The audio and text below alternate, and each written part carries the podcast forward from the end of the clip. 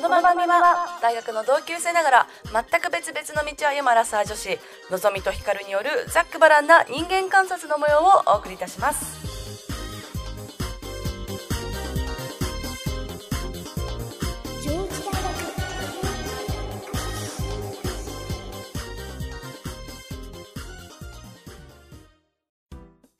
皆さんこんばんは。2020年9月12日夜8時を過ぎました。どうしても脇道にそれたいのぞみと。いつだって王道が好きなヒカルです。はい。今日は噛まずによく言えました。ありがとうございます。ちょっとここで最新情報一つだけいいですか？お願いします。私が求婚したい相手はさ。松永。そう。DJ 松永ですね、はい。彼がねお引っ越しをしたらしいです。えー、どこに？いやどこにかもわかんないんでそれは教えてくれないんだけど あのこれまでいたあの私たちがさあの東村山かなとか言ってたじゃんうん。うん。実はあの東久留米だったらしいんですよおー、でもいい線いってたね割とね。そういい線言ってた。た、うん、うん東が合ってた。そうでも今回はあの都心でもうやっぱりその今の自分の収入に見合ったところに住んでももういいんじゃないかっていううん決断をしたらしいので、都心に行ったらしいんですよじゃあ近づいたかもしれない？私でも今ちょっと都心じゃないんでじゃあ私も都心に行こうかなと思っていいじゃん、ちょうど考えてたし、のんちゃんも。そうそうそうおー。どうする？同じ町だったら。でもさどうせ港区とかでしょ？まあね。うん港区はな 最新情というところで報でした。うん。はい最新情報でしたはい。今週も最初のコーナーから参りたいと思いますはい。今週の人間観察で私の人間観察なんですけれどもはい。あのですねあの自分の家の1階にまあ私は2階に住んでるんですけど1階にね、うん。まあおそらくウーバーイーツの人が配達を間違えたけど今コロナの影響であの玄関前に置くっていうオプションがあるじゃないですか。はいはい。で多分それで、あのー間違えてるところに間違えてることに気づかず放置されたウーバーイーツがうん1週間近く放置されてたんですよ。うん。で、まあ、もちろんさその家の前に置かれちゃった人もさ別に自分頼んでねえしっていう話になるわけじゃないですか。うんうん。で本当の頼んだ人は届かないわけだし、うんうん。でも本当にかわいそうな食べ物がうん、そこに放置されてて。うん。でまあどうしようかな、まあ、どうしようかなってこれどうすんだろうなってずっと思ってたの。うん。ちなみにどういう系の食べ物だったの？えーっとまあ飲み物が一つまあ多分ジンジャーエールみたいな飲み物が一つと、はいはい。あともう一個はなんかなんていうの？あのーなんか紙茶色い紙製のランチボックスみたいなパカッと、なんか多分サンドイッチとかが入ってそうなうんうんうんうんやつだったんですよ。うん。うんうん。でまあずっと放置してあるなってうん。あの先週もねこの収録前にヒカルに言っててうん。で、ヒカさんが、はいうん。「捨ててあげれば?」と言ったじゃないですか。はい、でなるほどと。うん。で私なんかその汚いものすごい無理なんですよ。なんか水回りはいはい系とかもすごい無理なのね。あ、そうなんだ。うん、まあでも確かにうん一生誰も捨てないじゃないですか、うんこんなの。で、うん。なんかたまに管理人みたいな人が掃除しに来てくれるんですけど、うんついこの間来たばっかだったんで、またしばらくきっと来ないなと思って、うん。で、ヒカル様にね、そう言われて、で、まあ私も、まあじゃあ、とっくでも積んどくかとうんうん思ったんで、うん。捨てたんですよ。素晴らしい。ヒカルに言われたのが土曜日で、次のゴミ出しが月曜日だったんで、月曜日に、こう自分のゴミの中に、こうシャシャって入れて、こう結んで捨てたんです。うん。ちちゃんとね、報告も来たよね、その時にね。そう、捨てたよよって。で、私はね、ほっと、うん。この人生でうん徳を積めたと思って、うん。まあちょっといいことあるかなってそうそうそううん。松永に会えるかなとか思いながらねうん。そしたら翌日うん。また1階にうん。なんかんなんかこう物々しい雰囲気がありましてうん。でなんじゃこれと思ってよく見たらうん。G がねあひっくり返ってたんですこなるほどね。うでなんかなぜその物々しい雰囲気だったかというとなんかおそらくこのね、うん。ゴキジェットみたいなやつでシュッシュッシュッシュッシュッって何箇所もこうやった後に最後にこの G 様にねこうシュッってやられたままその子がこうね仰向けにな亡くなられてたんですけど、まあ多分ね家の中にいて外まで追い出してそこで殺したんだろうけどねでもじゃあさすがに私それ捨てねえよってこう思いますそうだね。でもねずっとあるわけよっていうかさだ私はまださ、2階から1階に降りて、それを、まあ、ちなみにしなくても外に出れるからいいけど、君たち、2人とも、ドアを開ければ、真っ先に目が行くわけよ、G に、必ず。君らいいんだ毎回、ね、まだいる、まだいるって多分思ってんだろうね。そう、でもさ、あ誰も片付けないじゃん、絶対。うん。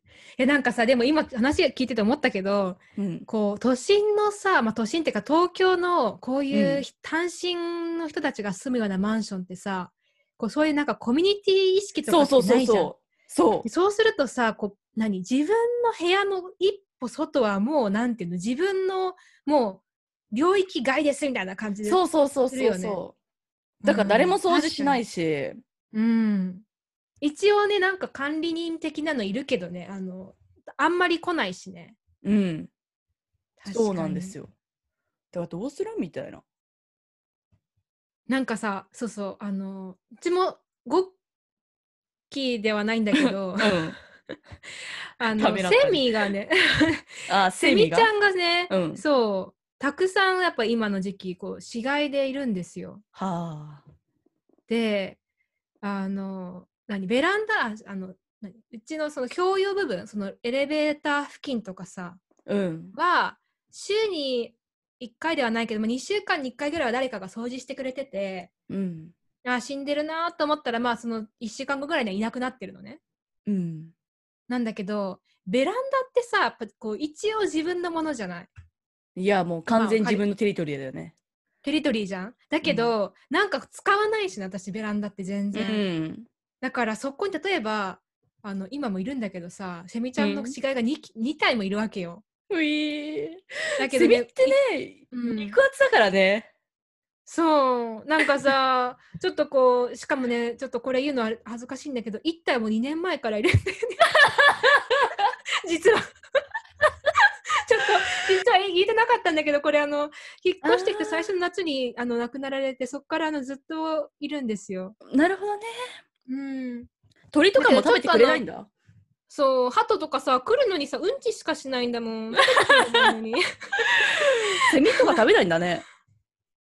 ね、でも、なんかちょっと硬くて美味しそうじゃないもんね、セミってね。うん、私、しかもまあ2年前に死んだものはさすがに食べないだろうね、もねえなんかね、でも取るに取れ、なんかもうちょっときょこう木を逃してしまった。う。確かに、それは逃すわ。うん。難しいね、だからこう、どこをテリトリーに考えるか。ね本当だよね。うん。では、私の人間観察。はい。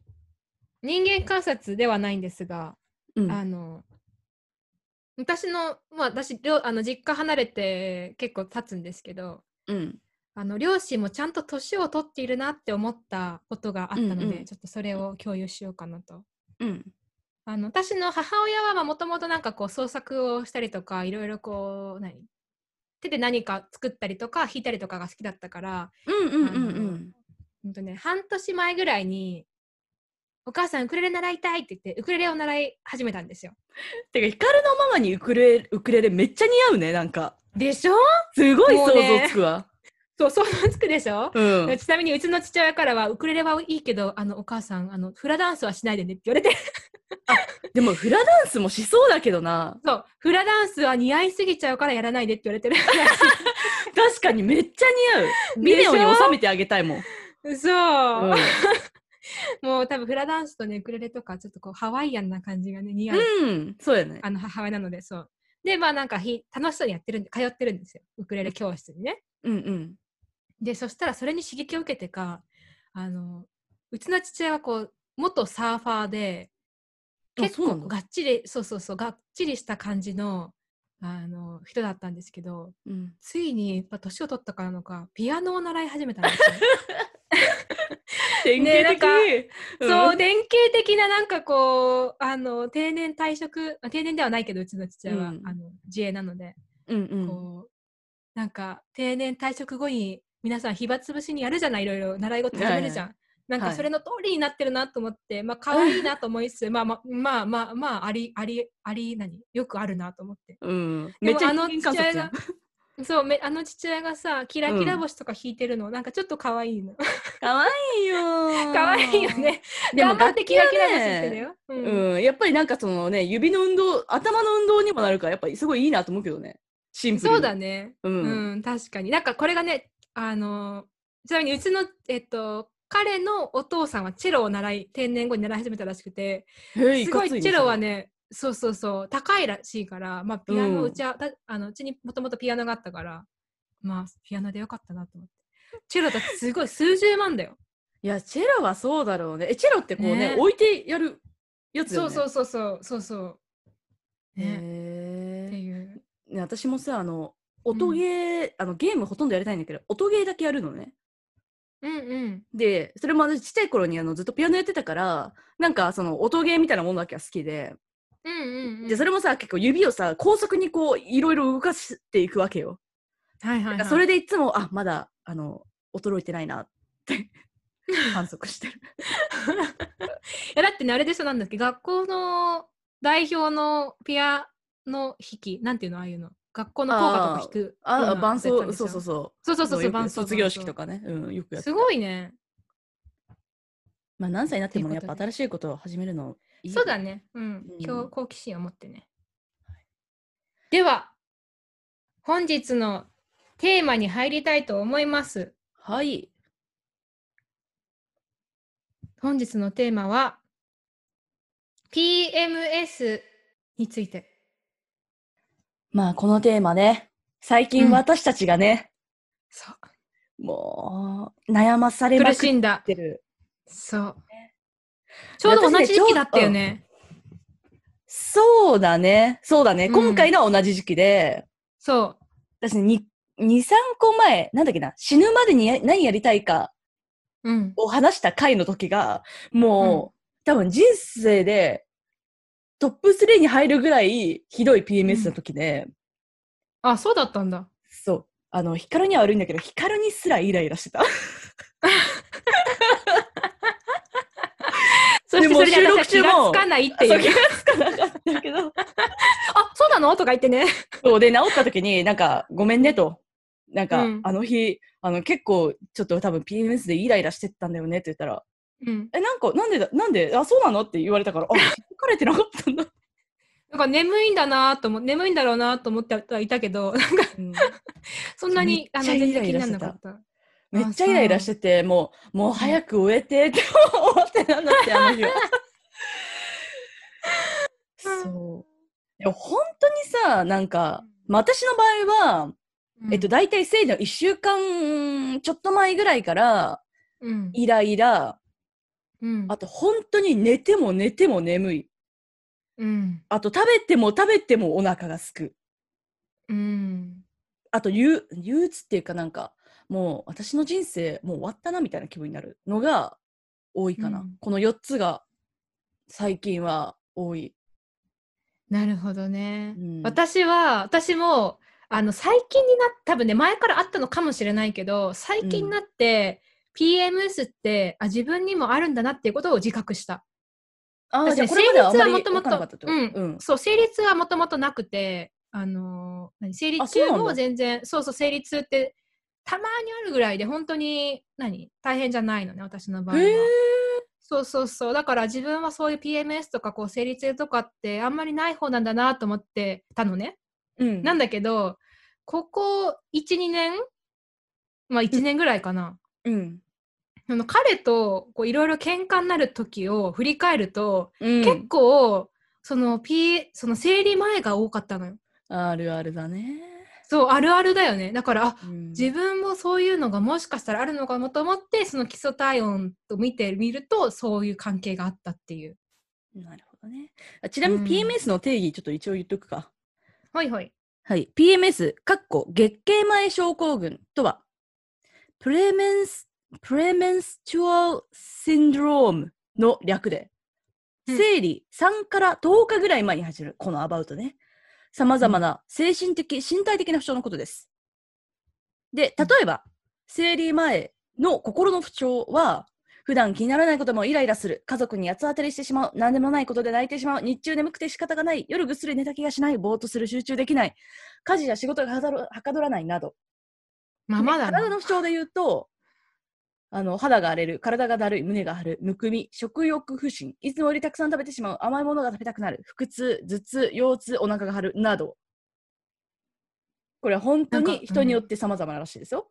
うんなるほどね。そう。で、基本的にはその女性ホルモン、うん。ホルモン、ホルモンバランスっていうのが関係してて、うん。えっ、と、卵胞ホルモンというエストロゲンと黄体ホルモン、うん。プロゲステロん。っていうのが、あの黄体期生理前の黄体期になるとホルモンバランスが逆転してプロゲステロンの方が多くなる。うん。ので、まあ、それによってその PMS みたいなのが起こるらしいですと。なるほど。そう。でも原因ははっきりとは分かっていないらしい。うん。そしてね私たはち、やっぱ最近になって PMS をこう実感し始めたじゃないですか。はいはいはい。で私も確かに大学生の時とか、まあ、社会人1、年目の時とかってなんかその生理痛はちょっとあったんだけど、なんかお腹だるいなみたいなのはあったんだけど、うんその PMS はあんまなかったんですよ。はいはいはい。でそれはですね人間として、あの正常でして、はいはい。やっぱり性成熟期と言われる、まあ、20歳から40歳までの間うん、で、こう山並みにね PMS の、あ女性ホルモンっていうのがなんか多くなる。で、そうんうんの頂点が基本的にはう30ん歳前後らしいんですよ。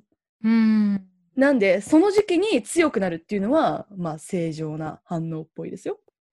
なるほどね。確かに25過ぎて26、27ぐらいからなのかな。でもね、私その時まだ分かんなかった。やっぱ28 27、8ぐらいからようやく分かってきた。やっぱそうだね。わかる30前後だね。私もな昔会社でさ、もう、うん。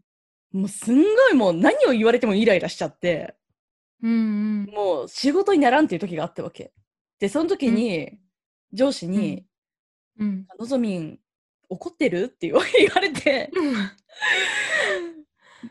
で、いや、別に怒ってないですけど、みたいな感じでめっちゃ怒ってるやつじゃん、それ。て、なんか、え、本当？ってこう言われたから、いや、なんか、うん生理前だからじゃないですかね？とか言って、本当にこんな感じで 言ってしまったことがあって、うん。で、なんか他の先輩に、うん。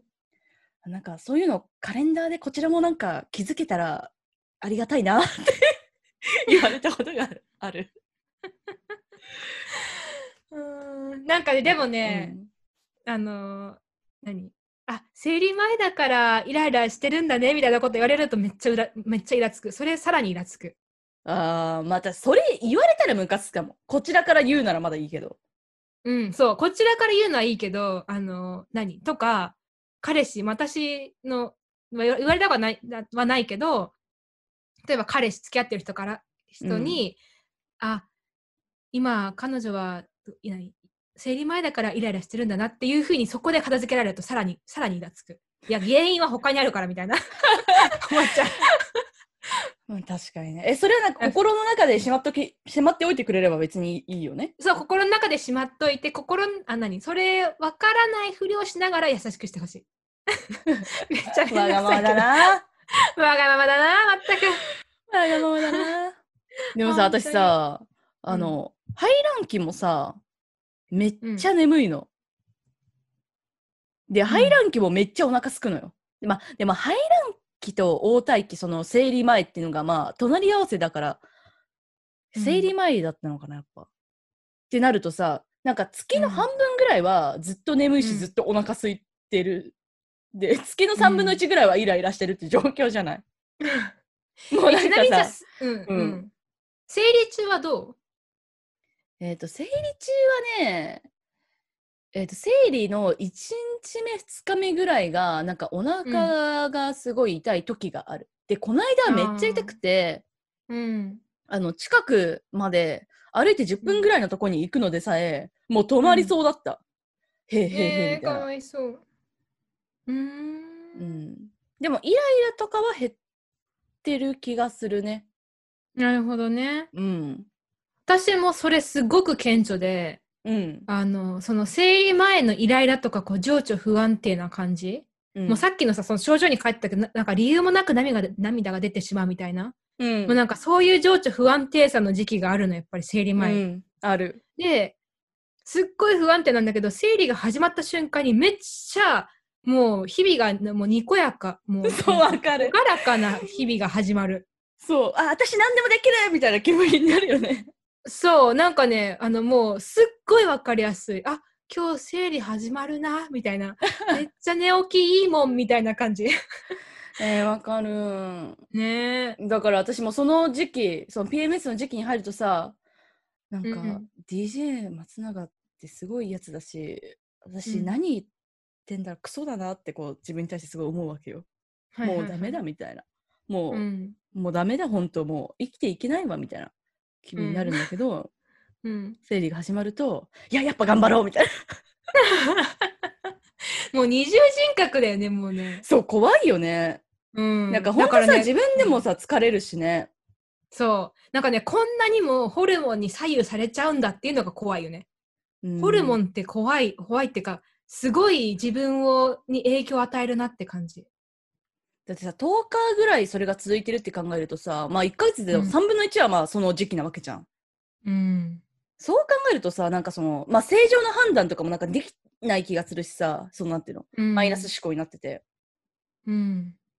なんか、そうだね。なんか、一言で言うとマイナス思考になりがちだよね。生理前。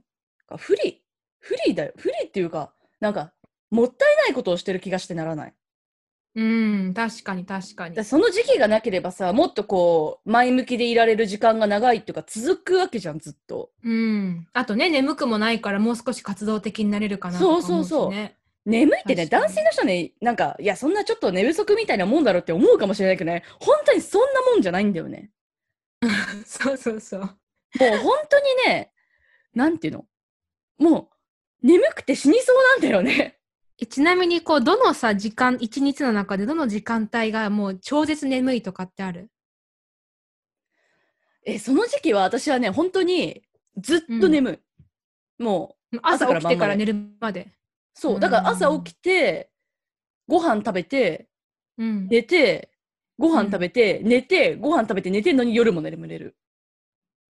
あ、でも私そこまでじゃないかも。じゃあ、眠さは。私の場合はね。あ、そうなんだ。うん。私も眠いし、すもう朝なんでこんな朝起きれないんだろうとは思う。けど、起きてしまえば、お昼寝1時間か1時間半すれば、まあ起きてられるかなとは。え、でもするけどね、いいねお昼寝。うん。でもそんなもんでいいんでしょ？うん。そうだね。うーん。長くても2時間寝たら結構、もうさすがに起きなきゃなって思って起きれられる。起きられる。な眠寝たいけど起きられる。まあなんかやることがあってね、外に出れば、まあまあ、多分私もいけるんだろうけど、うんそううん、なんかずっと家の中にいるときはもうずっと寝てる。そうだね。うんそう、そう、そうなんだ。うん。あとさ、あの、なんか常に私はネガティブなわけじゃないんだよね、その生理前って。結構一定なの。ほう。なんだけど、ちょっとしたきっかけで一気にズドンって下がる。なんかだから感情の振れ幅がすごく大きくなる。あ、それも書いてあったよ。その、うん、あ気とそう激しくなると。そうそうそうそうそう。あじゃあこの前もだからきっか、なければ、落ちないってこと？うん、きっかけがなければ落ちない。ききっかけがあった、ら落ちるけどね、めっちゃ。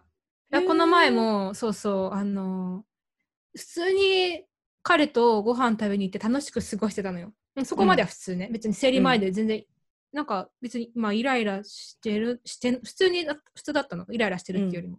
うん。だけど、ちょっとしたことで、ピキッとイラッときて、それで、うんなんかこう、あの、喧嘩みたいなのが始まり、でもそれが終わると、またなんかめ超絶ハッピーになったりするみたいな。なんだっけ、この間言ってた、なんかご飯作ってあげた時の。あーもうね、あいでもあれは今考えてもちょっとうざいっていうかムカつくけどね。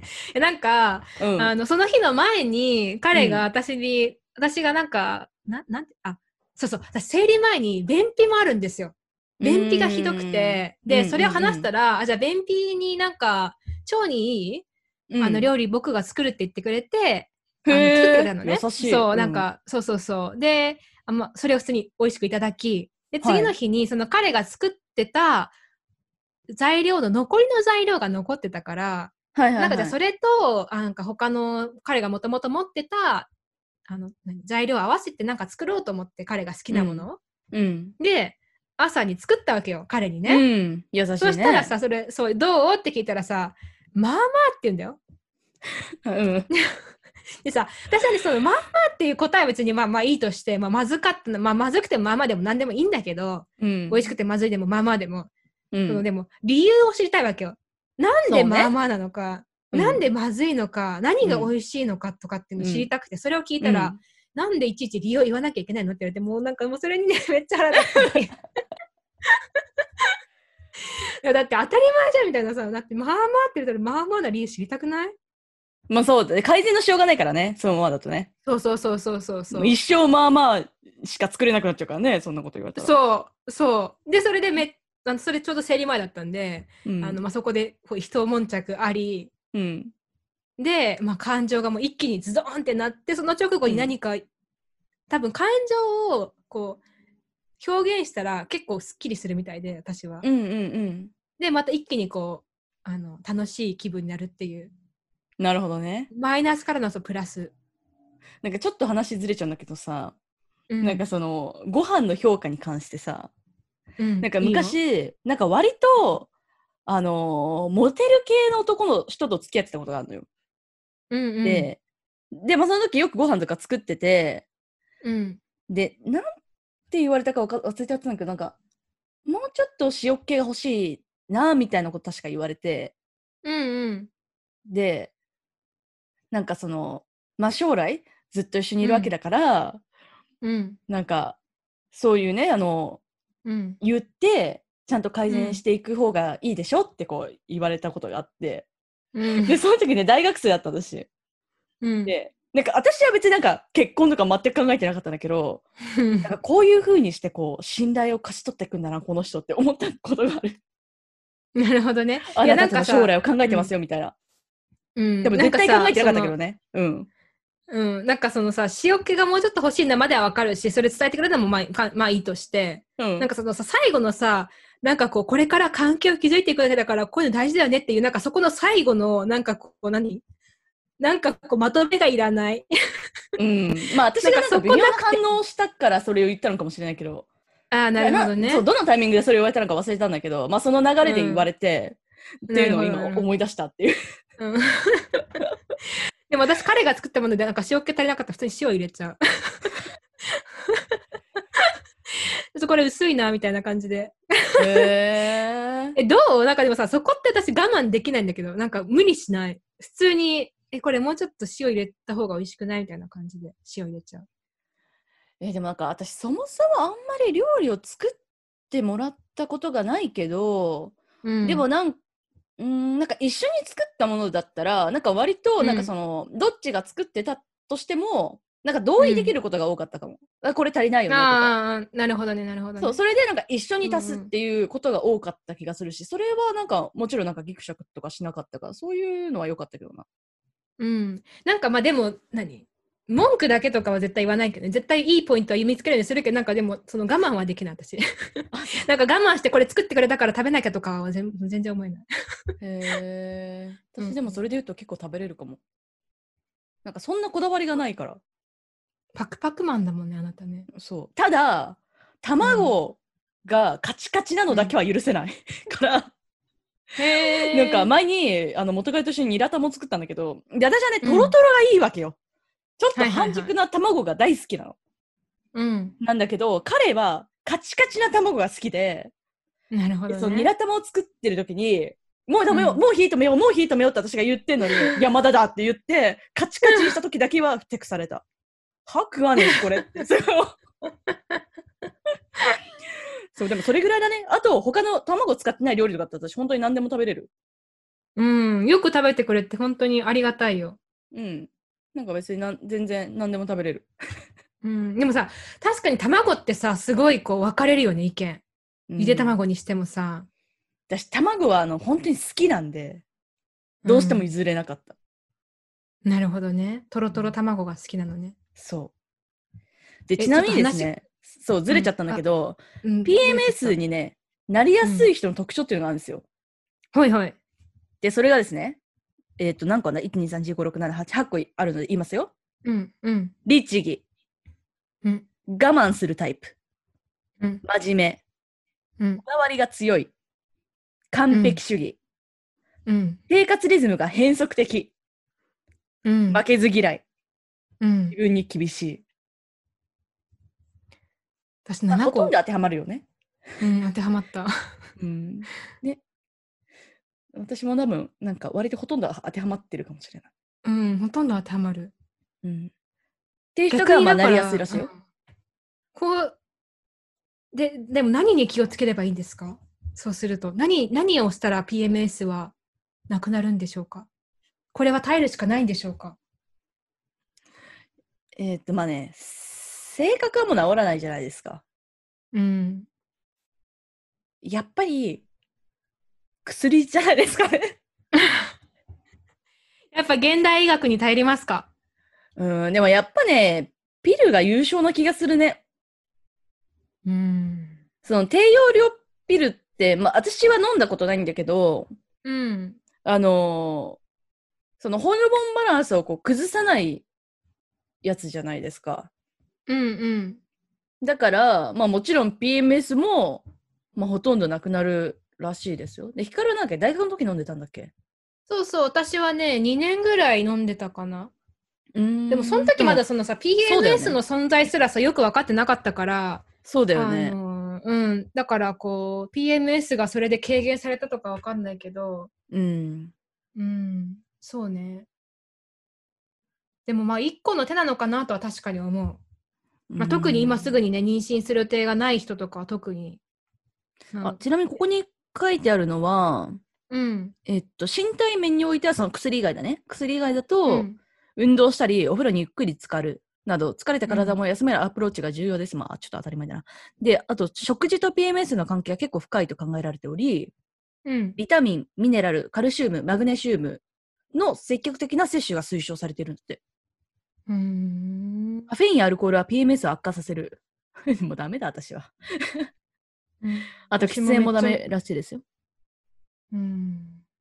うんでもね、やっぱり排卵を止めて女性ホルモンの変動をなくすことができるのは低用量ピルだけだから、まあ、うんピルが一番いいんだろうね。なるほどね。うん。うん。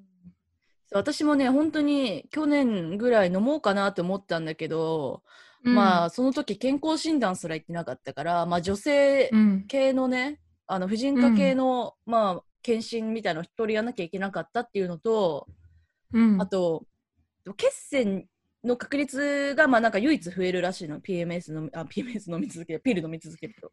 うんうん。だから、えっと、血液検査を半年に1回ぐらいもずっとやらなきゃいけないって言われて、なんかめんどくせえなって思ってやめちゃったんだけど、でも、なんかやっぱ、もう一回検討しようかなって最近思ってる。ねうんまあなんかでもそのさ、ストレスがね、原因って言われてもさ、ストレスはね、なくすことできないしね。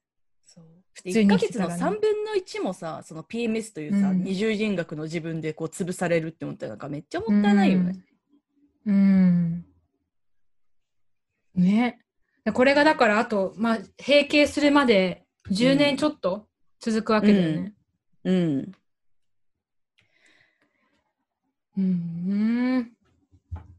いや、悩ましいね。悩ましいね。悩ましいけど、なんか、まあ、ま、な、全く何にもなすすべがないとかっていうんじゃなくてよかったよね。まあまあ、確かにね。一応オプションはあるっていう。うんうんだからこう選択するかどうかを考えるっていうね。そうだね。いや、やっぱやろっかな。やっぱ行こっかな。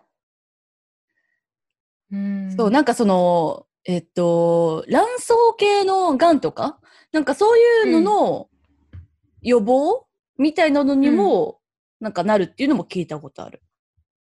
なんか私もその先週話したけど、その何？助産師さんがやってる YouTube で言ってたけど、うん。要は毎月さ、こうた卵巣卵巣から卵がこう出るときに膜を破るじゃない,、はいはいはい。であれがもうずっと要は妊娠してない間ずっと女性は続いてるわけじゃん。うん。膜を破ってまた修復して、破って修復してって、しかもまた子宮にこうベッドを作ってそれ流して、ベッドを作って流して、それをなんか繰り返すと、まあやっぱり、あの、ろ何？その子宮が疲れちゃうというか、なんかそういうこともあるらしいのね。そうだね。だからそれのうん予防にもなるとは言ってた。確かに。あとなんか私がちょっと一時期信じてて、これが結局医学的に正しいのかどうかっていうのがあんまりわからないことなんだけど、なんかあの、うん。結局、その、出るはずの卵を止めておく。うん。で、その、なんていうの？こう、一個一個削りながらさ、毎月、こう、排卵させてるけど、それをなくすから、新鮮なままの卵が、この、ピルを飲んでおくと、こう残ってるんだっていう記事が前に出てて、で、これね、こう、怪しいんだよ。なんかその、うん、医者が書いてある、か書きましたっていう記事に、そのことが書いてあることもあれば、なんかまあ、それは怪しいですね、みたいな記事もあって、で、実際前に婦人科行った時に、何それみたいな顔されたから、その話したら。うんうん。そういそうやなんかね、でも実際それはね、ないって言ってた。確かに。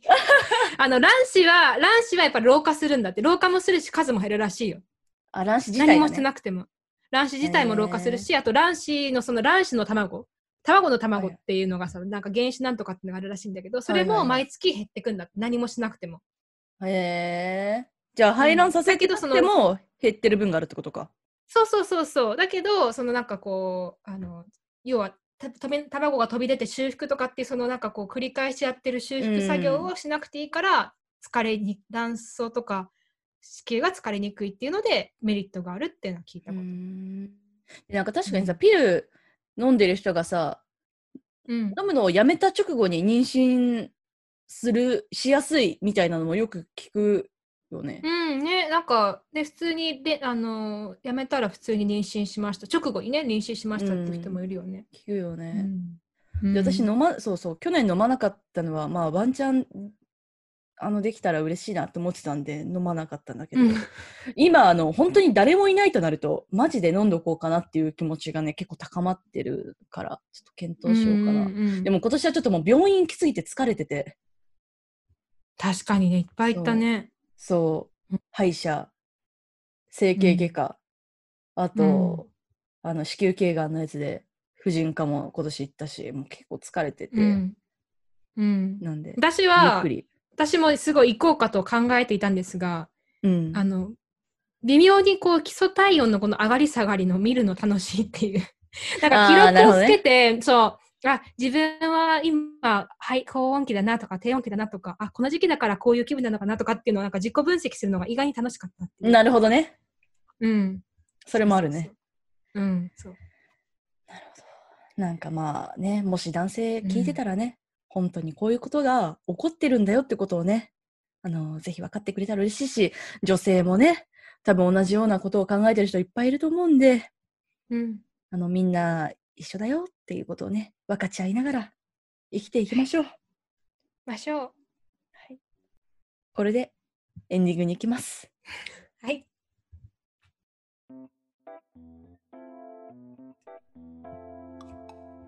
今日のエンディングはですね、はい。私がね、今読んでる漫画なんですけど、うん。あの、手塚治虫のブッダってやつを 読んでますと。はいはいはいはい。なんかちょっと宗教の勉強したいなと思って、で、漫うん画だし、まあいいかなと思って、ちょっとこれを読み始めてるんだけど、その中のね、うん。うん。説ですごい好きなところがあったんで読みますね。はい。で、あるちっちゃい男の子のセリフです。うん。先生が人は生まれてから7つの敵に会うって言ったよ。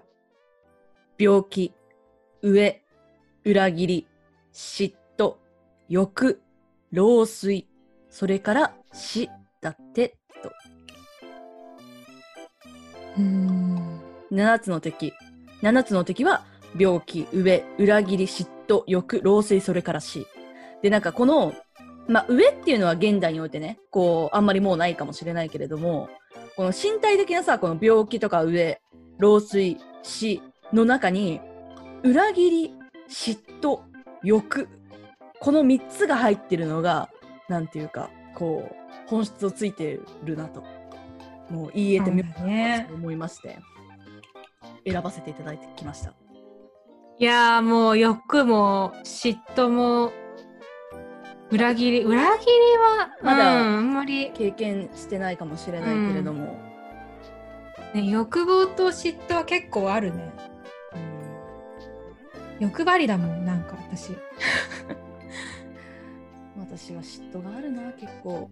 なんか嫉妬のない嫉妬なかっなんだここ3年前34年前ぐらいまでは人に嫉妬したことがほとんどなかった、恋愛ではあったかもしれないけれども、なんか人間として誰かに嫉妬するってことがまあ本当になかったんだけどうん。この34年ぐらいだねなんかいいなって思ったりするようになったのって。うん確かにねなんかそうだね。なんかこうさ年をこう取っていくとなんかこう、まあ、30に近くなってくるとさそれまではまだこれ可能性この人みたいな道もあるしこっちもあるしみたいな感じだったけどだんだんだんだんさこの人が持ってるものは自分は一生生涯手に入らないのかもしれないっていう気持ちになってくるからね。なんか現実それも見えてきちゃうから。な。そうだね、うん。うん。でちなみにこの続きちょっと読んでいいですか？ほいほい。でこの少年があのもうちょっとお兄さんと一緒にねこうん。う、まあ、旅というか、まあ、ちょっと危険なデンジャラスな旅に出るんですけどうん。でそのお兄さんが言う言葉ですとうん。死んじゃえば何もかにも何もかもおしまいさくよくよせずに人生を人生をうんと楽しむことだよ楽しむって何を、何でもいいんだ金を儲けたっていいし物をたらふく食ったって遊んだっていいと言っております。これもいいなと思って。まあそうだよなと、うん。結局人生は暇つぶしですよっていうね。うん。何かを、まあなんか、それもね、頭の中で分かっておきながら、でも何かをやって残していきたいとかね。何者かになって死にたいとかって思って、そこはやめられないところがまた悩ましいところでこの7つの敵は多分ね何をしてても楽しもうって思ったって多分ねあの付きまとうことかもしれないよね、うん。そうだね。